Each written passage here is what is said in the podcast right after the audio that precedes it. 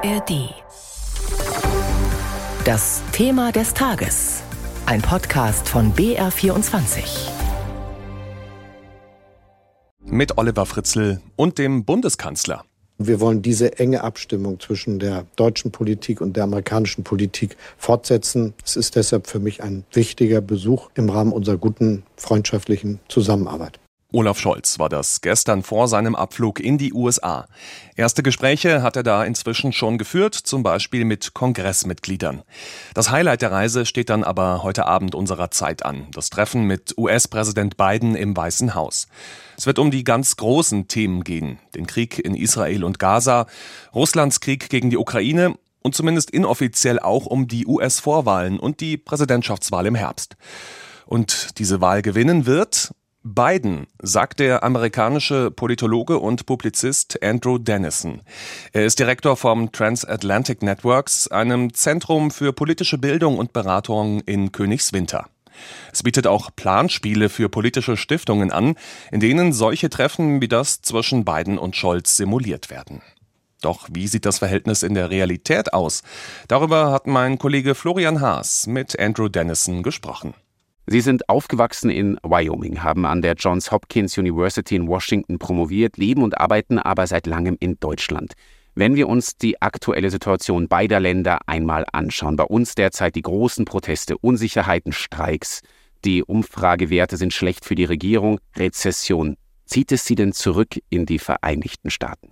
Nein, es zieht mich nicht zurück. Ich liebe es, in Europa, in Deutschland, im romantischen Rheinland zu leben. Bin überzeugt, dass Amerika und Europa es auch schaffen werden, die Kurve.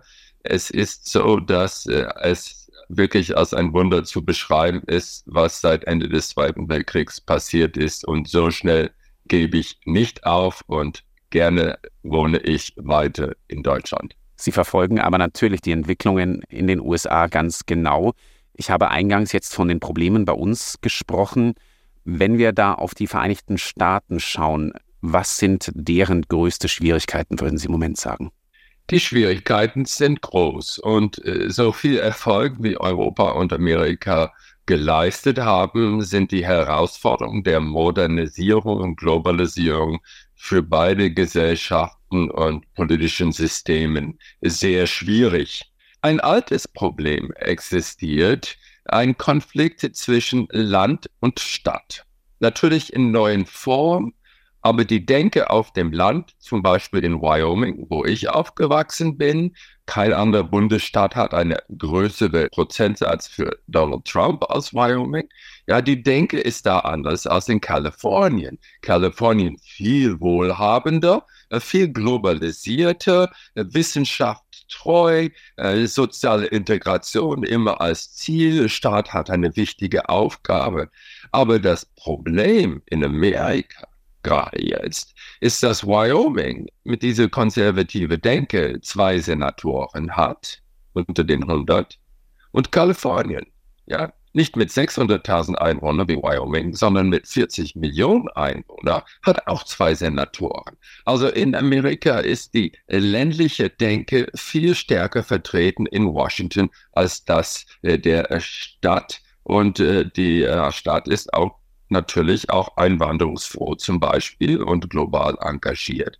Also das ist eine große Herausforderung jetzt für Amerika, aber auch für Europa. Denke an den Bauernprotest. Stichwort Spielregeln. Ich würde gerne auf dieses Wahlsystem in den USA später noch einmal zu sprechen kommen. Aber Spiel. Sie haben im Programm Ihres Instituts sogenannte Planspiele, die Sie für politische Stiftungen und andere anbieten, habe ich gesehen auf Ihrer Homepage. Da heißt eine Aufgabe, das fand ich ganz äh, interessant. Simulieren Sie ein Gipfeltreffen zwischen den Regierungen von Joe Biden und Olaf Scholz, also das, was jetzt stattfindet. Heute, was ist denn wahrscheinlicher, dass Sie bald den Namen von Joe Biden oder den von Olaf Scholz in diesem Planspiel ja, ersetzen müssen? Ja, also solche Planspiele sind wertvoll für die Teilnehmer, weil sie merken, Politiker haben nie genug Zeit und nie genug Information, müssen aber trotzdem Entscheidungen treffen, manchmal schwierige Kompromisse machen. So wird es auch zwischen Biden und Scholz. So viel, wie sie einig sind, gibt es auch Punkte, wo sie unterschiedliche Meinungen haben. Ganz klar. Jetzt zur Frage zurück. Wie lange wird es noch Scholz und Biden sein? Ja gut, der Scholz ist auch nicht sehr beliebt hier in Deutschland. Ich glaube, er wäre glücklich, wenn er Bidens Umfragewerte genießen könnte. 40 Prozent unterstützen Biden, gerade mal 20 Scholz. 50, 53 sind gegen Biden. Ich weiß nicht, wie viel gegen Scholz sind, aber also beide sind ähm, schwach. Aber was sind die Alternativen? Ich bin blauäugiger Optimist, Amerikaner und bin schon der Meinung, ja, Scholz wird weiter durchwürsten bis zu Ende seiner Regierungszeit, weil die faktisch die normativen Kraft des Faktischen sagt, die Herausforderungen sind zu groß, um politische Stillstand zu erlauben. Genau das Gleiche gilt für Amerika. So große Gefahr ist von Donald Trump. Interessen und Institutionen Amerika sprechen dafür, dass seine Wiener Wahl unwahrscheinlich ist. Das heißt nicht, dass gewaltsamer Widerstand vielleicht geleistet wird, aber dass Trump wieder Präsident wird, das glaube ich nicht. Also vom Planspiel her gesehen glaube ich, wir bleiben noch bei Biden und Scholz. Dann schauen wir doch auf die Gemeinsamkeiten, die Sie auch schon angesprochen haben zwischen diesen beiden Ländern, zwischen Deutschland und den USA.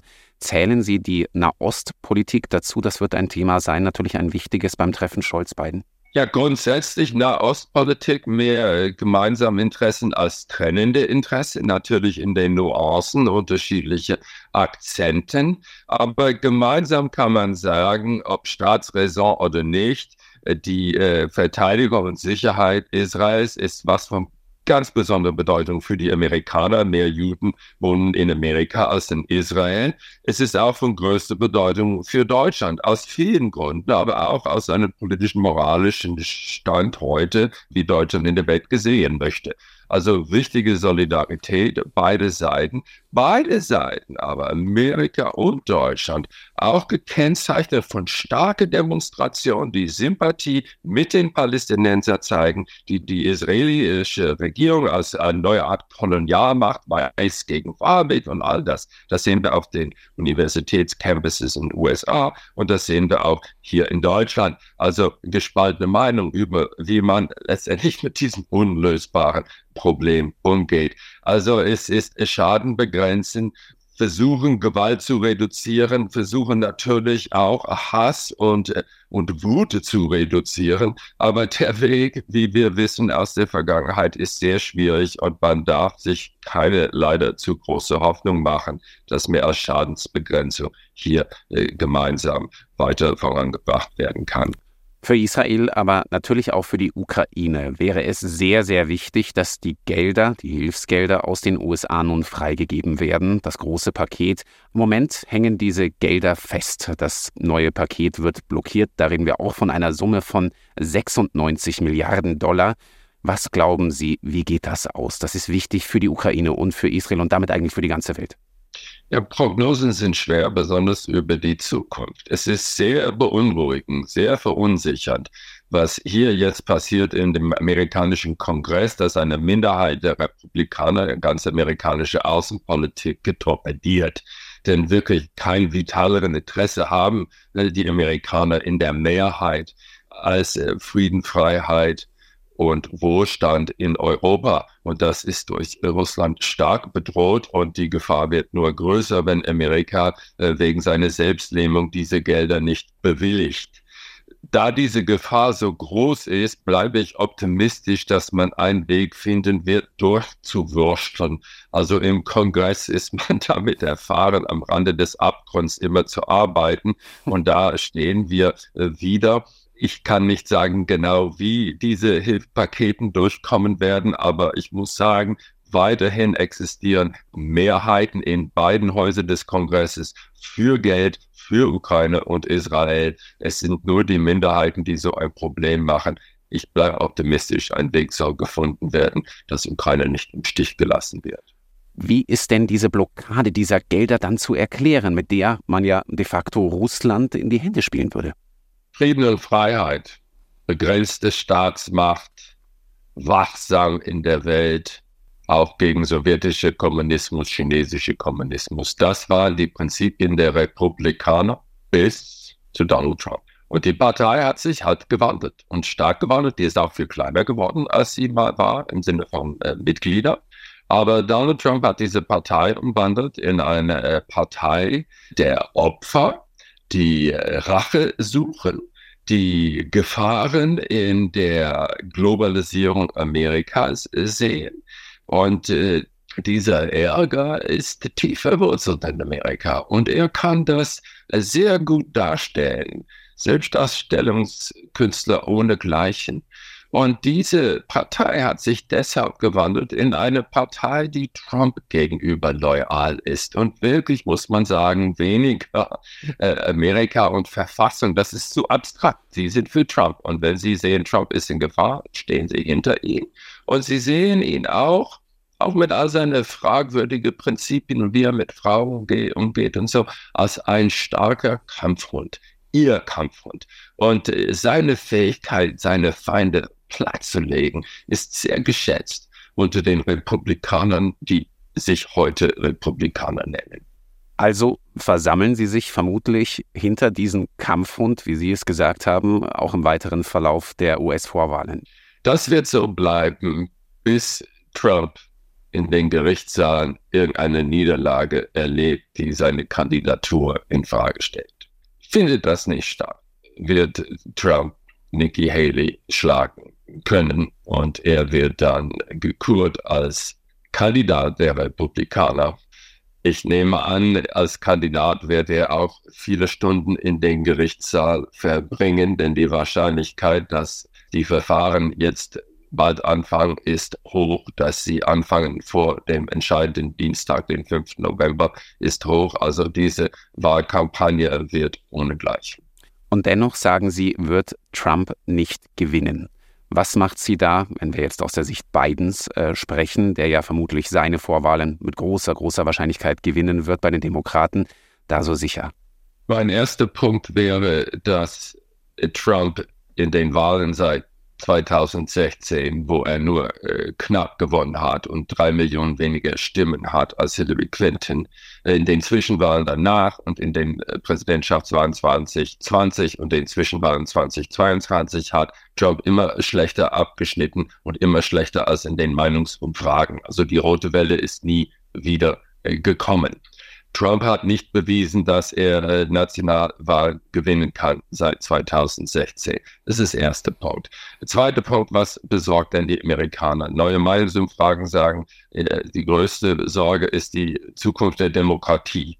Die Republikaner haben nicht so viel Sorgen darüber, aber die Unabhängigen, die sogenannten Independents und die Demokraten, ja, mit 28 Prozent als größte Problem. Zweitgrößte Problem, Inflation. 24 Prozent, äh, drittgrößte Problem Einwanderung mit 22 Prozent.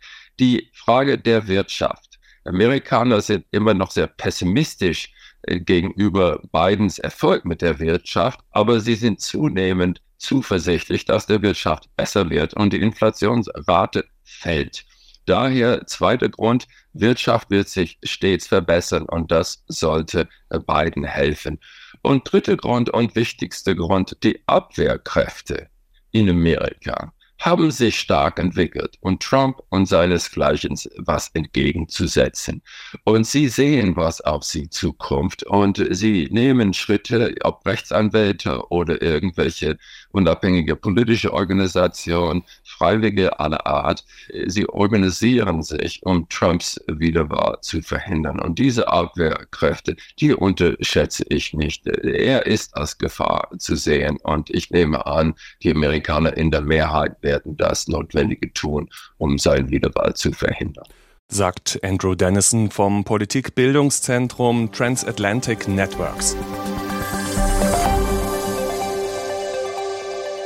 Hallo, ich bin Ingo Zamperoni von den ARD Tagesthemen. Im Podcast Amerika, wir müssen reden, spreche ich alle zwei Wochen mit meiner Frau Jiffer über das, was die USA und das transatlantische Verhältnis im Allgemeinen bewegt.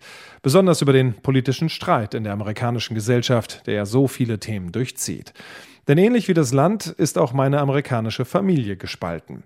Mein Schwiegervater etwa wählt Trump und die Republikaner, meine Frau ist von den Argumenten der Demokraten überzeugt. Vor diesem Hintergrund diskutieren wir über Steuern, Abtreibung, über Migration, Waffenrecht oder das komplizierte Wahlrecht. Es gibt also viel zu bereden in meiner Familie und darüber hinaus. Hört also gerne rein in unseren Podcast, zum Beispiel in der ARD Audiothek.